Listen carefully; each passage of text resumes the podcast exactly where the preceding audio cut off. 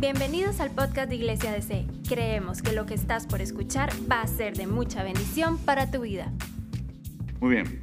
Estoy muy, muy vean que estoy muy contento por esta, esta palabra. Hablan Filipenses, Filipenses capítulo 1. Filipenses capítulo 1. Esta es una de las, eh, la carta paulina más eh, llena de felicidad, dicen los autores, la más lírica, sí que existe. eh, eh, eh, todo el contenido, ¿verdad? Es un gozo sobrenatural.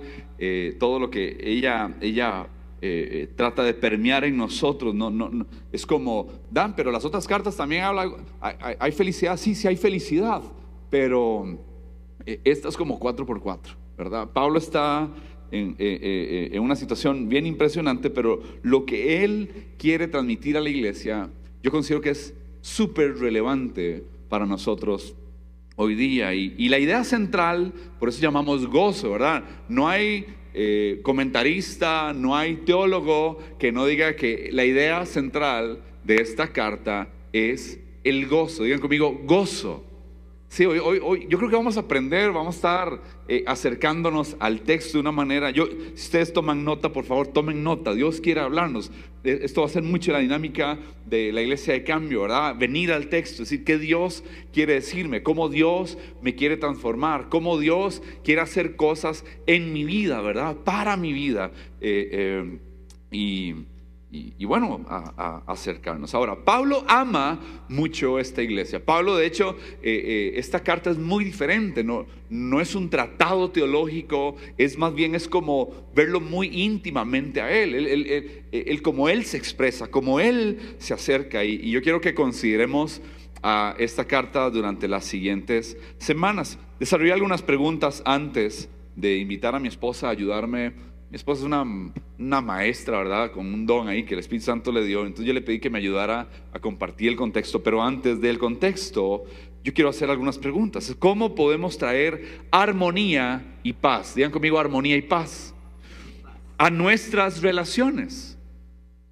¿Cómo puedo traer armonía y paz a mi relación matrimonial? Con mis amigos, con mis hijos, con mis hijas, con mi esposo, con mi esposa. ¿Cómo nosotros, verdad? Eh, hay, preguntas, otra pregunta que dice, ¿hay un camino real para resolver rivalidades individuales? Por años yo he sido testigo de rivalidades dentro de la iglesia. ¿Sí? Amigas y rivales. Ah, no, eso es una novela. ah. Pero hay rivalidades dentro de la iglesia, hay rivalidades entre las personas. Hay rivalidades dentro de eh, las familias. Y aquí está Pablo con todo en contra, en cadenas, ¿verdad? Porque está, esto es de las eh, eh, epístolas carcelarias, la escribe estando en la cárcel. Y con cadenas está tratando de dar un grito de triunfo, un grito de victoria, y decir, no importa la circunstancia, podemos escoger el gozo. Preguntas que yo hago es, ¿qué se perdió? ¿Qué ha pasado con la iglesia?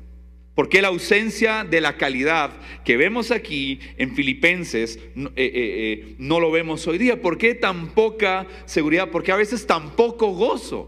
¿Cuántos vinieron hoy gozosos a la casa de Dios? Mi amor, usted. Es que no la escucho, mi amor. Es la primera que me echa aquí. ¿Cuántos vinimos gozosos a la casa de Dios? ¿Verdad? Ahora, ahora uno está más cerca. Come abajo aquí y le voy a preguntar, ¿verdad?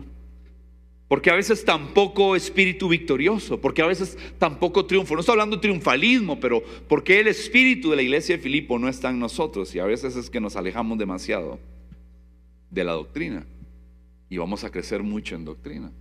Eh, a veces la gente anda detrás de las bendiciones del Evangelio, pero no del Dios del Evangelio. Y entonces Pablo escribe a, a gente llena de gracia, gente santa y gente la, que, la cual él considera unidos a Cristo. Entonces le voy a pedir a mi esposa que por unos minutos venga. Un aplauso a la pastora ahí, de cariño, de cariño. ¿sí? Ella nos va a poner en contexto, ¿sí? y después yo continúo a partir del verso 3. Buenas noches.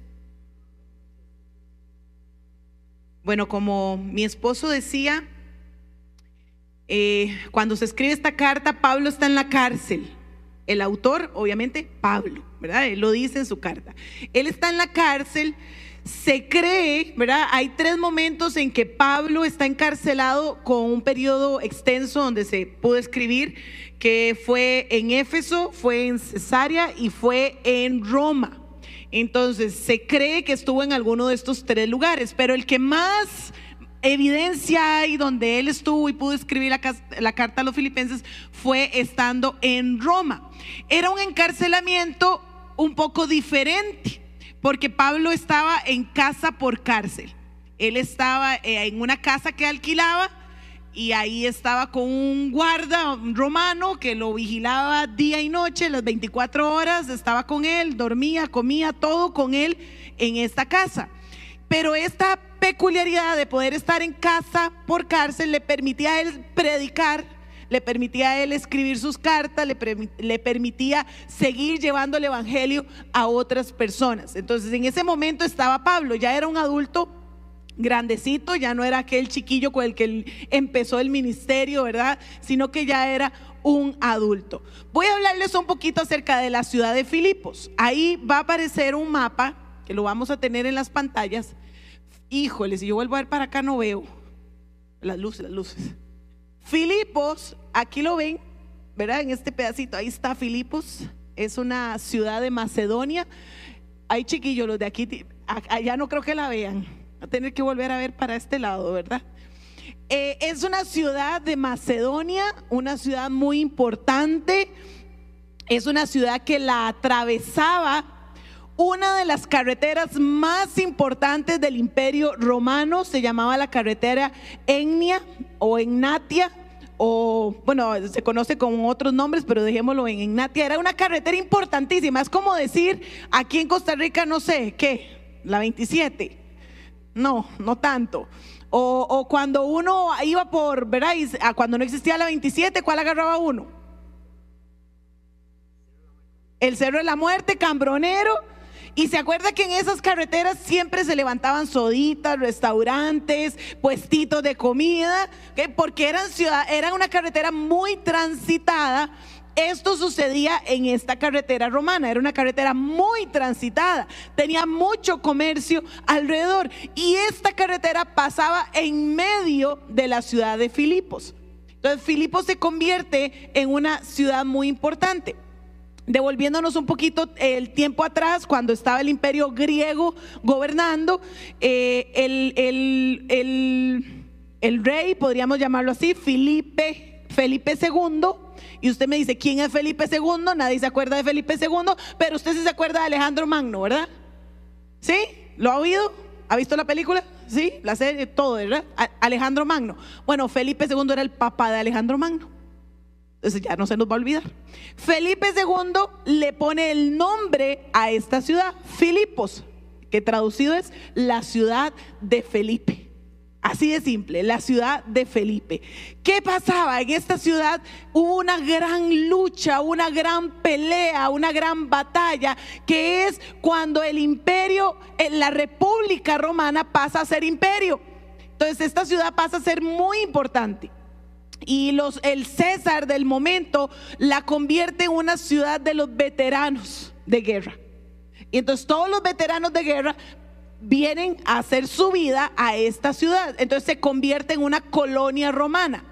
Y como colonia romana era muy importante porque era exenta de algunos impuestos, entonces vivir ahí era importante. Vivir y nacer en Filipos ya le daba de una vez la nacionalidad romana. Entonces esto era muy ventajoso. Acuérdense que incluso Pablo, que también nace en una colonia romana, él apela a su nacionalidad romana para ir a un juicio ante el César, que es exactamente en este momento donde él está esperando e-, este juicio delante del César. Entonces esta ciudad era muy, muy, muy, muy, muy importante. Eh, al ser una colonia romana, ellos copian toda la estructura. Ahí ya les traigo dos fotitos más. La primera es, es como se ve ahorita las ruinas, ¿verdad? No, no tenemos una fotografía de la época, pero es como se ven ahorita las ruinas. Normalmente los romanos era una carretera principal y al- a los dos costados ellos levantaban estructuras grandes. Eh, la que sigue, porfa. Ahí vemos, se parece mucho al Coliseo romano, pero esta es como el anfiteatro o el teatro que se hacía ahí, lo mismo que se hacía en Italia, ¿verdad? O en, la capital. Eh, los gladiadores peleaban, se hacían eh, representaciones de- del imperio, se hacían fiestas, celebraciones, entonces la estructura era igual que, la capital romana. Era, era una ciudad donde no solo habían copiado su estructura con, con grandes edificaciones como este tipo, sino que también habían copiado sus, eh, su vestimenta, habían copiado sus dioses, entonces tenían templos que edificaban para estos dioses. Ahora, la iglesia como tal, ¿cómo nace la iglesia en Filipo? La iglesia, vamos a ver en la que sigue, en el segundo viaje, este es el segundo viaje de Pablo. Pablo está, vamos a ver si lo logramos. Chiquillos, ustedes vuelvan a ver para atrás. Pablo está ahí, en Troas. Él ya había, eh, él había salido de Antioquía, estaba visitando estos, estos lugares y llega a Troas. Estando en Troas, Pablo quería predicar a toda esta parte de aquí que se conocía como Asia. Pablo quería estar, llevar el evangelio a esta otra parte. Pero es muy curioso, usted lo puede leer en Hechos capítulo 16, dice que el Espíritu Santo se lo impide. ¿Cómo? No sabemos. No sabemos si fue una voz que lo oyó, no sabemos si fue un, sentimiento, una emoción, una, algo que él sintió, que el Espíritu Santo le impide pasar a esta parte de Asia. Y dice la palabra que él está en la noche y recibe una visión. Y en esta visión ve a un hombre macedonio diciéndole, clamando por ayuda. Entonces Pablo se levanta y para él es una con- confirmación del Espíritu Santo que le dice que él tiene que ir a Macedonia. Macedonia ya pe- pertenece al continente europeo. Entonces Pablo pasa a Macedonia. Recuerden, Pablo siempre buscaba una sinagoga para iniciar su evangelismo, pero resulta que esta ciudad de Filipos no tenía sinagoga. O sea, habían poquitos judíos, no tenían la cantidad suficiente de judíos para tener una sinagoga. Entonces, Pablo no encuentra una sinagoga, pero le comentan por ahí en algún momento, le dicen que hay un lugar donde las mujeres se reúnen a orar. Este lugar es cerca del río. Entonces Pablo va cerca del río y en esa ocasión conoce a una mujer llamada Lidia. Yo no sé si usted la ha escuchado. Lidia era una eh, mujer de mucho dinero, una mujer que vendía telas de púrpura. Este, las telas eran teñidas de este color y el tinte con el que hacían el color púrpura era un tinte muy caro. Entonces Lidia era una mujer reconocida en la ciudad, era una mujer eh, prominente, era una mujer de dinero, pero era una mujer que temía al Señor y no sabemos si en algún momento había recibido el Evangelio, había, ah, le habían hablado de Cristo o simplemente conocía al Dios de los judíos. Pero ella oraba y tenía un grupo de mujeres que se reunían a orar. Pablo llega ahí, Lidia se convierte al Evangelio y después de un tiempo Lidia insiste y le insiste a, Pablo y a los acompañantes de Pablo que se quedaran a dormir en su casa cuando pasaban por la ciudad. Lidia es la primera convertida al cristianismo que se menciona en Europa en la ciudad de, eh, en esta ciudad de Filipos, perteneciente a Europa. Después, más adelante, en Hechos, vamos leyendo y vemos una segunda conversión muy, muy importante. Pablo ya está en la cárcel, lo meten, ¿verdad? Lo azotan con varas, lo meten allá en un calabozo. Él está ahí cantando con Silas, ¿verdad? Cantando alabanzas al Señor. Viene un temblor, las puertas se abren, las cadenas se rompen. Y el, el carcelero dice, de ahí, aquí todos se me fueron, yo mejor me voy matando. Porque era, era más orgullo morir, ¿verdad? Matándose que morir diciendo que todos se le habían escapado. Entonces, donde él se va a matar, Pablo le dice, suave, suave, suave, suave, un toque, aquí estamos todos. Nadie se ha ido. Y, y es aquella famoso, aquel famoso versículo que conocemos de donde este hombre le pregunta a Pablo, ¿qué tengo que hacer para ser salvo? Y Pablo le dice, cree en el Señor Jesucristo y serás salvo. Esa es la segunda conversión que se menciona en esta ciudad. De ellos dos podemos decir que nace la iglesia de Filipos. Esta iglesia en la primera que se menciona, que se levanta en el continente europeo. Ahora vamos a ir a, Filipenses 1 y 2, nada más rápidamente. Es la introducción a esta carta, Filipenses 1 y 2. Esta carta comienza como cualquier otra carta de la época, con un saludo y eh, identificando al remitente o identificando a la persona que la escribe. Por eso él dice saludos de Pablo y Timoteo. Ya identificó quién está escribiendo la carta. Pablo está acompañado de Timoteo en el momento que escribe esta carta. Dice, esclavos de Jesucristo. Yo, Pablo, escribo esta carta con todo a todo el pueblo santo de Dios en Filipos que pertenece a Cristo Jesús, incluidos los líderes de la iglesia y los diáconos. Nada más voy a hacer un énfasis en una descripción que Pablo dice sobre él y sobre Timoteo. Y él se llama siervos o en esta versión que estamos leyendo, esclavos de Cristo. La Reina Valera usa la palabra siervos que la, palabra en el griego es doulos, la, la, traducción correcta es esclavo. Y Pablo está diciendo, yo soy un esclavo de Cristo. Pablo tenía un extraordinario bagaje. Él podía mencionar grandes cosas que él era había estudiado con uno de los mejores maestros, pertenecía al Sanedrín, había sido fariseo, pero aparte de eso, había sido llamado apóstol, porque recibió el mensaje directamente de Cristo. Entonces Pablo tenía mucho que mencionar. muchos títulos que él había ganado tal vez en, en su vida antes de Cristo y aún en su ministerio en Cristo. Pero Pablo aquí en esta carta empieza y dice, hey, yo soy esclavo de Cristo. Esclavo es esa, esa persona que, que no se pertenece a sí mismo. Esclavo era una persona que le pertenecía a otra, que dependía de otra. Ese era un esclavo en la época en que Pablo está escribiendo. Después de, la conversión de Pablo, Pablo se considera en cada una de sus cartas un esclavo, un subordinado, una persona que depende de Cristo.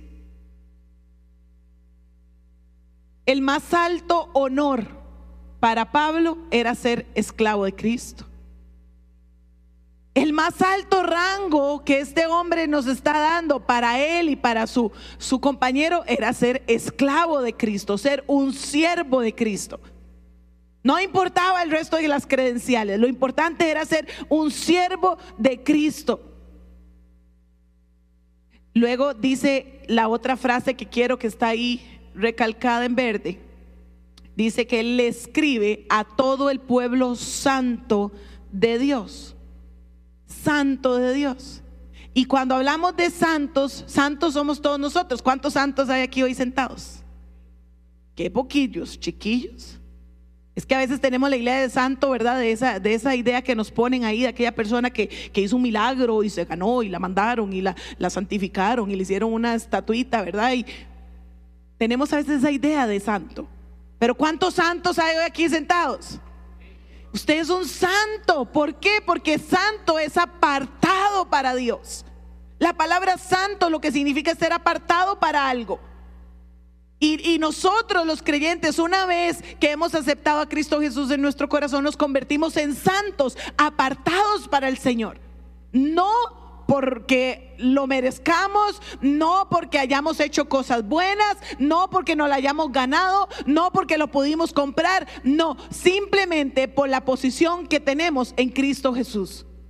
Somos santos. Y Pablo le escribe a todos los santos de la iglesia, pero agrega a los líderes y a los diáconos. Otra versión menciona a los ancianos. Que, son esos que, que se habían eh, puesto en las iglesias para llevar el liderazgo de la iglesia. Y los diáconos eran aquellos que servían en las iglesias, eh, en, en servicios eh, eh, llevando alimento, ayudando a las viudas. Esos eran los diáconos. Y Pablo hace un llamado aquí de atención diciendo, hey, esto que voy a escribir no es solo para la iglesia en general, no, es también para los líderes de la iglesia. Si usted sirve en la congregación, si usted tiene un puesto de liderazgo, si usted tiene un puesto de servicio, si usted es el pastor, si usted es el, líder de un equipo, que usted pertenece a alguna función, trabaja de alguna manera, hey, esta carta es para usted. Esta carta es para usted.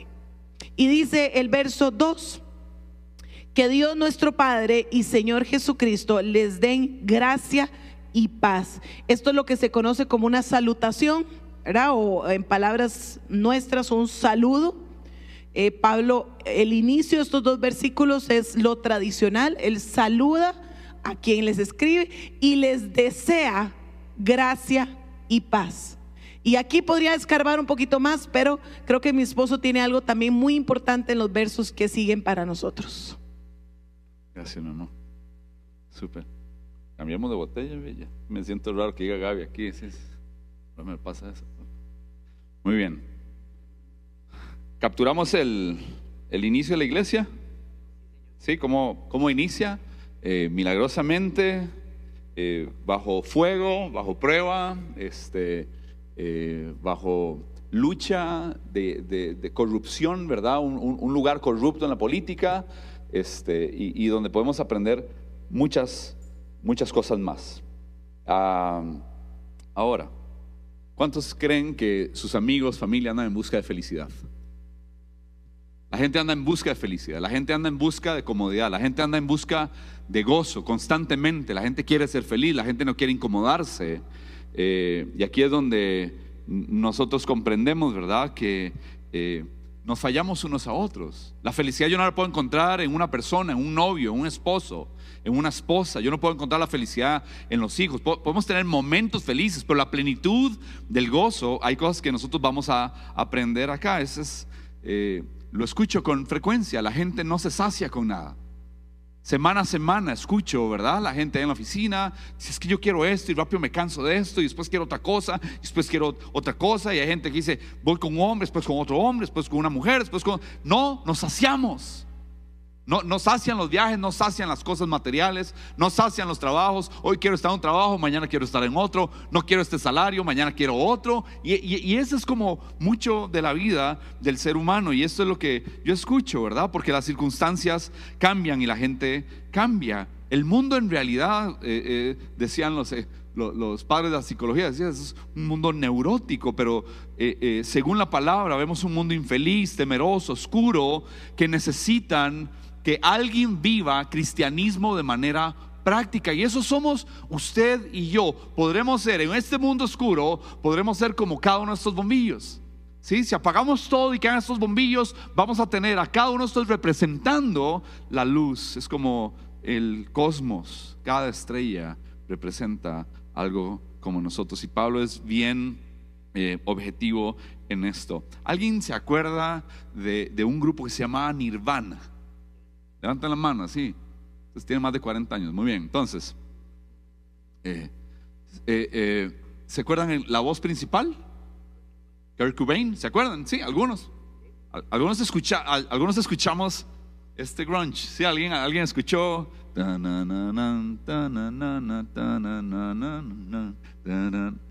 Todos aquí los cristianos. Ok, este hombre de 27 años se quitó la vida. Y él dejó una carta. ¿Me dejan leérsela? Hablando con el estúpido, con gran experiencia, que prefería ser un charlatán infantil castrado, esta nota debería ser muy fácil de entender. Todo lo que me enseñaron en los cursos de punk rock que he ido siguiendo a lo largo de los años, desde mi primer contacto con la, digamos, ética de la independencia y la vinculación con mi entorno, ha resultado cierto.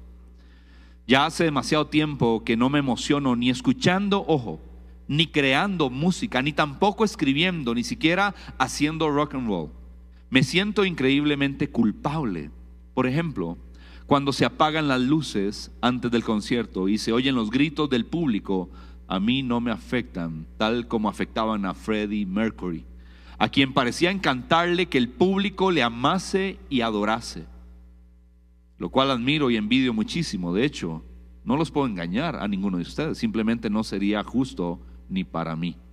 Simular que me lo estoy pasando el 100%, el 100 bien sería el peor crimen que me pudiese imaginar. A veces tengo la sensación de que tendría que fichar, ¿sí? Antes de subir al escenario. Lo he intentado todo para que no ocurriese y sigo intentándolo. Créeme, Señor, pero no es suficiente. Soy consciente de que yo, ¿sí? Dice, nosotros hemos influido y gustado a mucha gente. Está hablando de la banda Nirvana. Debo ser uno de aquellos narcisistas que solo aprecian las cosas cuando ya han ocurrido. Soy demasiado sencillo, necesito estar un poco anestesiado para recuperar el entusiasmo. Recuerden que para este momento las drogas, la heroína, la cocaína, él, era un adicto, ¿sí? Y vivía constantemente en depresiones, venía de un, un matrimonio frustrado, eh, eh, y de papás divorciados. Dicen, nuestras tres últimas giras he apreciado mucho más a toda la gente que he conocido personalmente que son fans nuestros, pero a pesar de ello, está hablando de gente, de poder, de fama, MTV, todo, todo lo de eso dice, no puedo superar la frustración, la culpa y la hipersensibilidad hacia la gente. Solo hay bien en mí y pienso que simplemente amo demasiado a la gente. Él estaba bien confuso y dice, tanto que eso me hace sentir jodidamente triste. El típico Piscis, triste, sensible, insatisfecho. Dios mío, ¿por qué no puedo disfrutar? No lo sé. Tengo una mujer divina, llena de ambición y comprensión, una hija que me recuerda mucho como había sido yo, llena de amor y alegría, confía en todo el mundo porque para ella todo el mundo es bueno y cree que no le harán daño. Eso me asusta tanto que casi me inmoviliza. No puedo soportar la idea de que Francis se convierta en una roquera siniestra, miserable y autodestructiva como en lo que yo me he convertido. Lo tengo todo, todo, y lo aprecio, pero desde los siete años odio a la gente en general. Solo puedo, solo porque parece que a la gente le resulta fácil relacionarse y ser comprensiva, comprensiva, solo porque amo y me complazco demasiado de la gente. Gracias a todos desde lo más profundo de mi estómago nauseabundo por sus cartas y su interés durante los últimos años. Soy una criatura voluble y lunática. Se me ha acabado la pasión. Y recuerden que es mejor quemarse que apagarse lentamente. Paz y amor y comprensión. Kirk Cobain. 27 años, se pegó un tiro con una escopeta en la cara. Y ahí quedó. Buscando felicidad, nada lo llenaba. Dicen, ya no tengo pasión, ya no tengo absolutamente nada. Por eso esta carta es precisamente una carta relevante para nosotros. Los versos 3 y 5. Cada vez que pienso en ustedes, está el apóstol Pablo, esa carta lo deja uno como loco, ¿ah? cargado aquí. Sí, pero ¿creen ustedes que podemos ser la luz para las personas? Alguien puede venir aquí, ustedes no saben el mensaje que recibí hace unas semanas de un hombre quizá como de mi edad. Eh, le escribí para ver si nos veíamos, no, nunca recibí respuesta. Dice que todos los días quiere que un, eh, dice, no sé si existe, infierno, pero yo, yo, lo que sé es que prefiero que me asesinen, que me agarre un carro, me quiero morir. Son los mensajes que a veces recibo la gente buscando ayuda. Le escribí, pero no respondió. Se lo leía a mi, creo que a mi esposa, se lo leía a una, a una comunidad cristiana entendiendo que hay gente que está sufriendo y muchas veces se siente aquí y decir, ¿será que la palabra y podemos encontrar en Cristo lo que realmente necesitamos? ¿Quién vino aquí por Jesús? Los, los escucho más o menos callados. Dice Pablo, en la cárcel, en cadenas, cada turno de guarda, él era feliz porque podía predicarle a cada persona que estaba cerca de él. Y, y, dice, cada vez que pienso en usted le doy gracias a, a mi Dios. Versos 4 y 5 necesito que lo sigan en su teléfono, en su Biblia. Un problema técnico, no, no, vamos a estar presentándolos en la pantalla, pero síganme por favor. Si tiene la Biblia así como yo o, la tiene también digital, por favor acompáñeme. Yo quiero que usted lo mire ahí y se comprometa conmigo durante todo este estudio. Dice, siempre que oro pido por todos ustedes con alegría con alegría porque han colaborado conmigo en dar a conocer la buena noticia acerca de Cristo desde el momento en que la escucharon por primera vez y hasta ahora. Entonces, cada vez que él piensa en los filipenses, yo no sé cuando usted piensa en gente, si usted se goza. Cuando usted piensa en ciertas personas, usted ríe, usted se alegra, usted siente satisfacción. Hay gente que le saca a uno. Es como cuando usted llega a la casa y, está eh, el olor de su comida favorita. ¿Verdad? Si es nuestro hijo, mamá, pollito con papas. ¿Verdad? Qué rico, huele a carnita, ¿verdad? Huele a pasta al pesto o algo así. No que apesta, sino que al pesto. ¿Verdad? Y entonces eh, la reacción de Pablo es risa, gratitud, es honra. Cada vez que pienso en ustedes me lleno de alegría. Pregunta, ¿qué piensan sus líderes cuando le recuerdan a usted?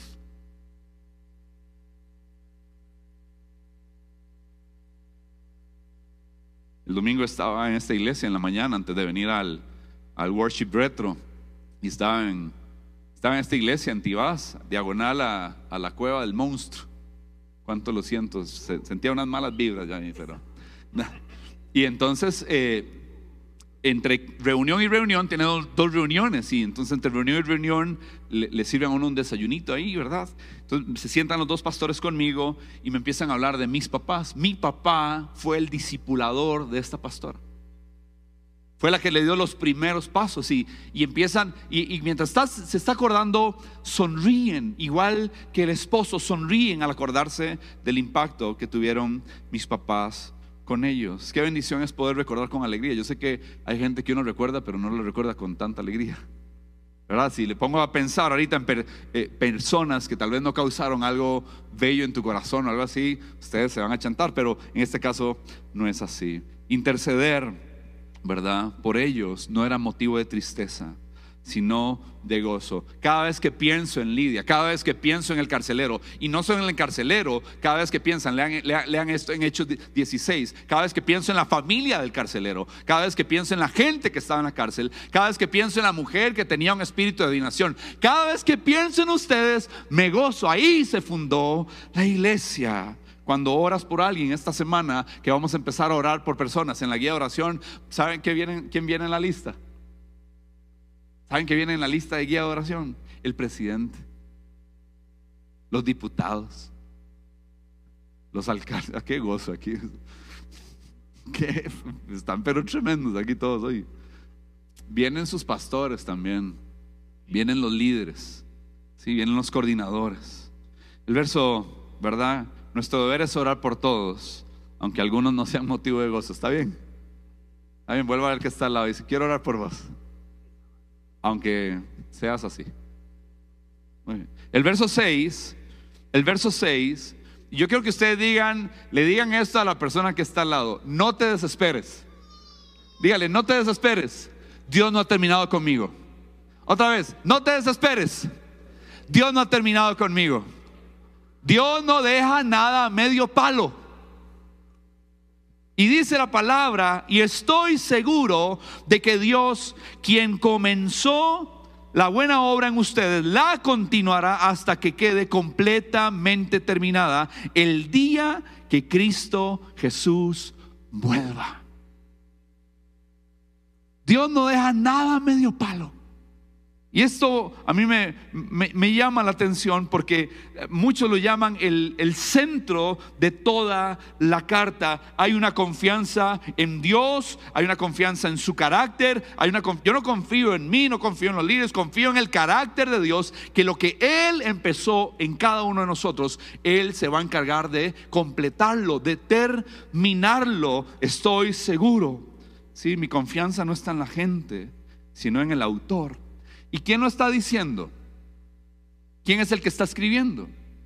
Pablo qué era? Blasfemo, perseguidor, asesino y ahora, ¿verdad? Eh, caía mal, la gente le daba miedo a él. Diga conmigo, yo soy un antes y un después de Cristo.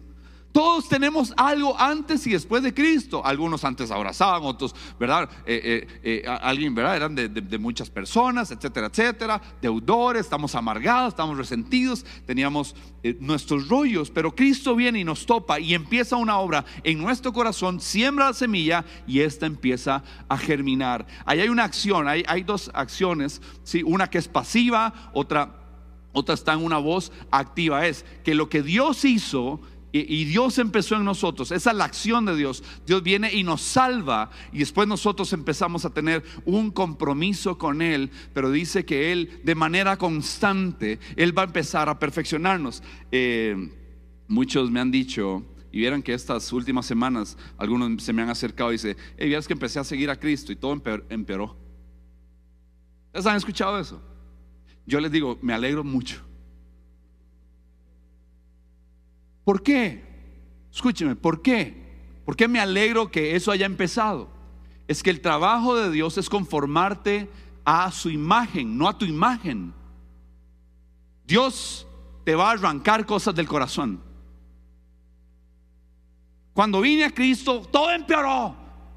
ore por mí. No, no, es, Señor, gloria a Dios que las cosas empiezan a empeorar. ¿Por qué? Porque te estás pareciendo a Él. El, trabajo de Él es que te parezcas a Él. Es su obra, no es tu obra. a veces nos da miedo, ¿verdad? Eh, eh, eh, que, que, el mundo, o sea, esta obra es para aplastar, esta obra es para derretir, esta obra es para desmenuzar, esta obra es para arrancar, es para quitar. ¿Por qué? Porque nos está haciendo como Cristo. Dios en su buena obra se llama, te voy a hacer como mi hijo. Es Cristo en ti y es Cristo en mí. Entonces no se achantes si las cosas se ponen difíciles. ¿Qué está arrancando Dios de tu corazón? ¿Qué está haciendo Dios en tu corazón? No importa si vienen cuestiones legales, no importa si vienen cuestiones económicas, no importa, y eso lo vamos a ver, no importa si vienen cuestiones familiares, no importa si vienen cuestiones matrimoniales. Dios te quiere conformar a la imagen de Cristo. Pablo decía, hasta que Cristo sea formado en cada uno de ustedes. Sufro otra vez, dice, dolores de parto. El maestro siempre, ¿cuántas veces tengo que hablarte? ¿Cuántas veces tengo que hablarte? No me importa. Voy a sacar la esencia que hay en ti. Te vas a parecer a Jesús. Entonces, esa es la buena obra. La buena obra es un trabajo arduo. Es desbaratarnos. ¿Cómo? ¿Cómo? Es que nosotros no componemos nada. Nada, nada, ni un vals componemos. Necesitamos a Cristo que triture. ¿Cuántos aquí batallamos con orgullo?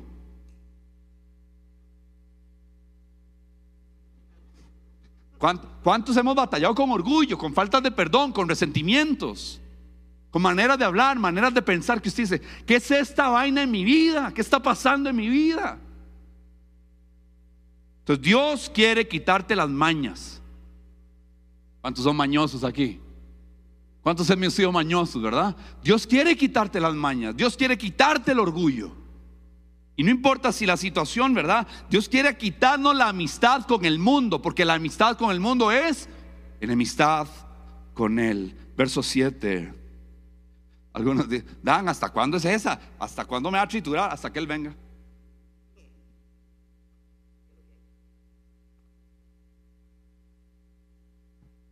Hasta que Cristo vuelva. Ahora la pregunta es, ¿estás dispuesto a levantar las manos cada día y decir, haz conmigo lo que quieras? Versos 7 y 8. Es una expresión de amor. Está bien que sientas estas cosas. Ah, está bien que sientas estas cosas por todos ustedes, porque ocupan un lugar especial en mi corazón. Participan conmigo del favor especial de Dios, tanto en mi prisión como al defender y confirmar la verdad de la noticia. Dios dice, Dios sabe cuánto los amo y los extraño con tierna compasión de Cristo Jesús. Está bien que sienta tanta pasión por ustedes. Eso está bien. Está bien que yo sienta. Eso está bien para mí. ¿Sí? Porque cada vez que Pablo estaba en la cárcel, hacía partícipe a toda esta iglesia. Es decir, ustedes están conmigo. Él está acordándose de que ellos lo han sostenido en Corinto, en Tesalónica, ahora en Filipo. Le enviaban ofrendas para sostener el ministerio y que no se dejara de predicar la palabra. Ustedes están conmigo. Me recuerda todo lo que ustedes han hecho. No olvido sus ofrendas, no olvido su apoyo, no olvido su sustento, no olvido que enviaron a Epafrodito. Nunca le pongan así un chamaco, por favor, nada más. Este, eh, yo, yo, lo, enviaron, casi se muere, Dios lo sana y con él viene el tiempo, ¿sí? De la, del sustento. Ustedes son misioneros conmigo, ustedes están compartiendo conmigo. Hace 15 días creo que tuvimos a la familia Iglesias, al misionero, ¿sí? Gracia, hombre, Dios, Cristo y fe. ¿Se recuerdan de eso? ¿Si algunos se acuerdan de eso? Familia misionera en Uribe Costa, en el País Vasco. Ellos son unos de varias familias misioneras. Sí, que nosotros apoyamos, que usted apoya, pero a veces no nos sentimos como parte. Y Pablo le dice, cada vez que yo pienso en ustedes, yo me acuerdo de sus ofrendas, de su ayuda, de su apoyo. Ustedes están conmigo, ustedes comparten esto. Mis victorias son sus victorias, mis prisiones son sus prisiones, porque la iglesia estaba ocupada y preocupada, y verdad, por lo que él estaba haciendo. Pedro y Nemesio eran dos hombres jóvenes en Cuba que querían aprender a predicar y pasar en el seminario. ¿sí? Son dos hermanillos que querían, esto es una historia real. Entonces querían estar, ir al seminario y estudiar la palabra, ¿verdad? Pero no les alcanzaba el dinero. Y entonces Pedro le dice a su hermano Nemesio, vaya usted Tito, yo me quedo trabajando aquí. ¿Sí? Eh, y yo lo sostengo. Entonces empieza la discusión, no, Pedro, vaya usted.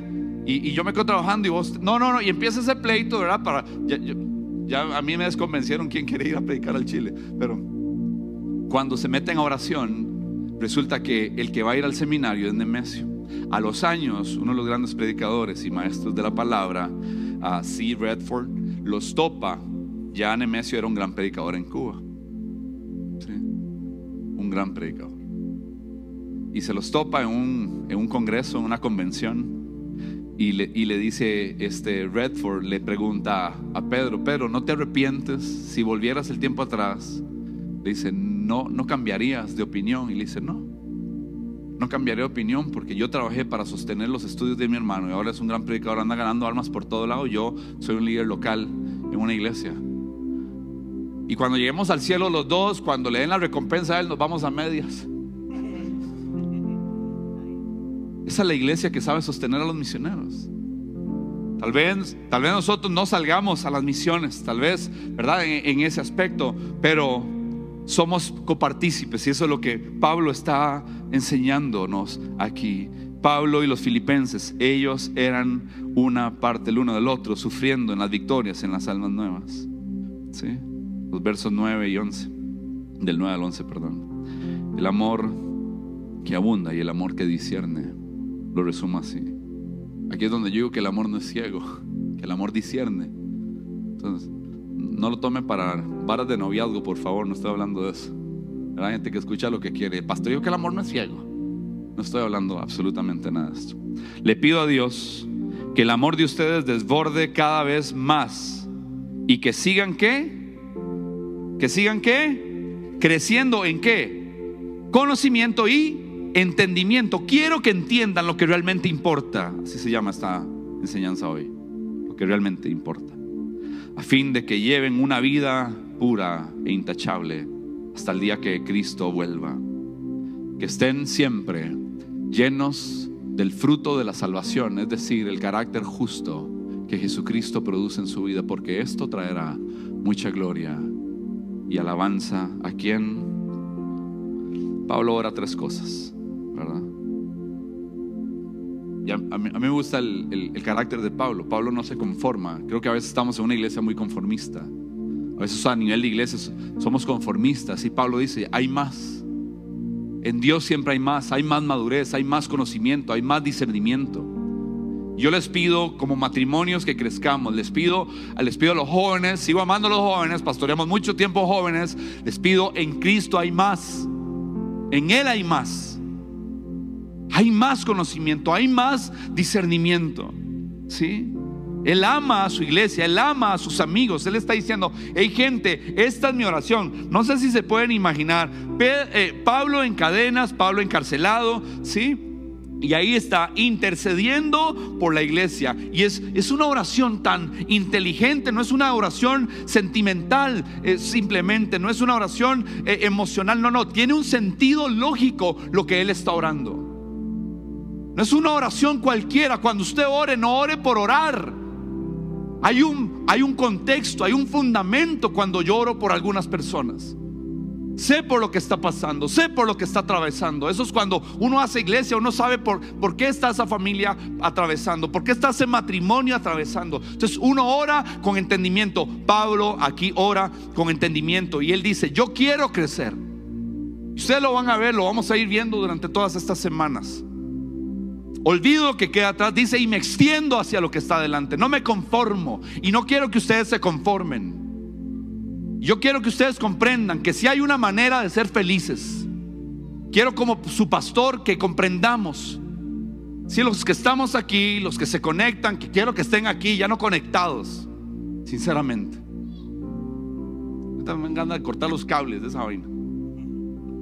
La iglesia es presencial. Cierro paréntesis. Qué difícil pastorear a la distancia. No se puede. Dice, Él sabe que hay un Dios que abunda. Él no está satisfecho. ¿Cuántos están satisfechos con su vida cristiana? Yo no, yo quiero más. Y, la oración es que abunden en amor. Oro para que abunden en amor. Ámense más. No es que no se amaban, es que sobreabunde, es que esa vaina se rebalse en ustedes. Sí, sí, yo lo quiero. No, no, no, es que hay una abundancia de amor en nosotros por medio de Jesucristo en nuestra vida. Dice Romanos 5:5 que el Espíritu Santo derrama su amor en nuestros corazones. ¿Cuántos siguen teniendo issues hacia alguien? ¿Cuántos siguen teniendo broncas hacia alguien? Ven a alguien les provoca algo.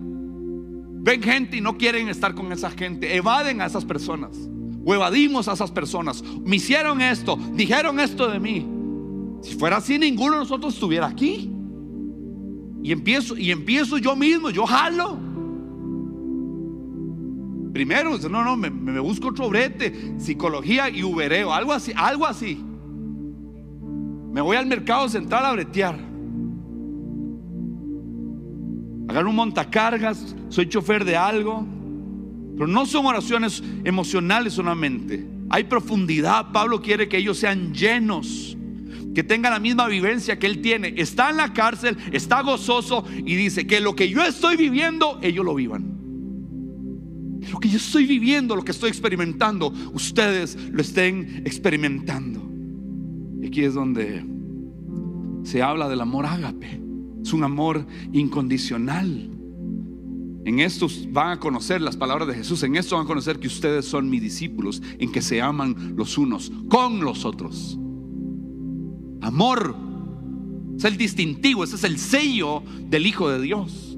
¿Quién lo dice? ¿Quién está feliz orando esto? ¿Quién está alegre? Pablo, ¿cómo está? En la cárcel, triunfando sobre todo lo que él tiene en contra en este momento. Desbórdense de amor. Dejen de estarse enjachando. De estar siendo feos los unos con los otros. Dejemos de estar siendo feos los unos con los otros.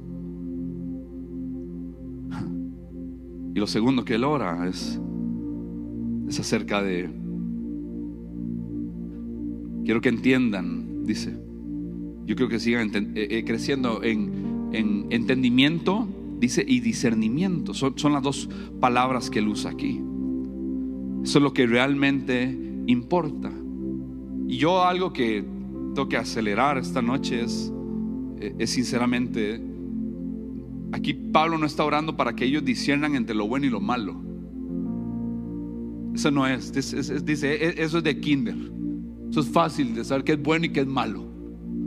Si hay una billetera ahí tirada llena de plata y no es suya, él no está diciendo eso. Eso es, eso de, de Todo el mundo sabe que no es. ustedes han visto que hay bromas que ponen una bicicleta y le ponen un mecate, un cordón así. Llegan los ladrones o, tiene corriente o, la jalan así, ¿verdad? Y, se les des, desvalija toda la bicicleta. Dice, esto es, más profundo, es yo quiero oro para que ustedes disiernan entre lo bueno y lo mejor. Disciernan entre lo bueno y lo mejor. Ahí, ahí ya, ya está más rudo. Es como tengo dos, eh, ¿cómo se llaman los chunches de oro? Eh, lingotes de oro, que nunca he tenido uno. no sé cómo se llama. disciernan, o sea, ¿cuál es? ¿Cuál es el mejor? Lucen igual, pero, pero por ahí tienen algunas letras que el quilataje es diferente. Hay uno que es mejor que el otro. ¿Qué tipo de oro es? Y eso es lo que él está orando. Qué profundo, porque hay cosas que yo creo que estás gastando tu fuerza. No son malas, son buenas, pero no son lo mejor para ti. Son lo mejor para ti. No son pecado, pero no son lo mejor para ti. Y te está chupando las fuerzas no son lo mejor para ti. Y la oración es tan profunda que Él dice, oro para que ustedes disiernan. Y no solo disiernan entre lo bueno y lo mejor, sino que puedan ponerlo por práctica, que tengan el conocimiento y la capacidad para ser hábiles en esto. Y termina, yo quiero que estén siempre llenos. ¿sí? Llenos.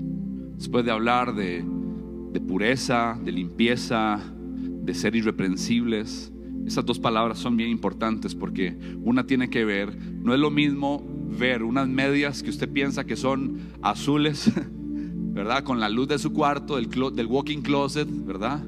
Eh, eh, ¿Cuántos se han confundido? Cuando llegan y ya ven eso a la luz del sol, dice, son negras, yo pensé que eran azules. ¿Alguien le ha pasado? ¿A alguien nos ha pasado? ¿Sí? A mí me ha pasado después parece uno un payaso vestido. Por eso ahora ya no usamos medias usamos calcetas. Pero hay cosas que se van a revelar a la luz natural, no a la luz artificial en tu vida. Y necesitas que Cristo brille. Ora, por favor, ahí en tu espíritu. Cristo brilla con tu luz para que salga lo que es verdadero. Yo quiero saber cuál es la verdadera naturaleza de mi corazón. Porque a veces fingimos y le hacemos creer a la gente que somos de un color, pero a la luz de Cristo todo sale a la luz. A la luz de Él todo sale y se manifiesta. Y esa es mi oración, que se manifieste Él realmente. Para que veamos qué es lo que hay en nuestro corazón. Y entonces, esa palabra irreprensible, nada más para los que están tomando nota y les gusta llevar el estudio, es que no tengas culpa de haber hecho tropezar a nadie.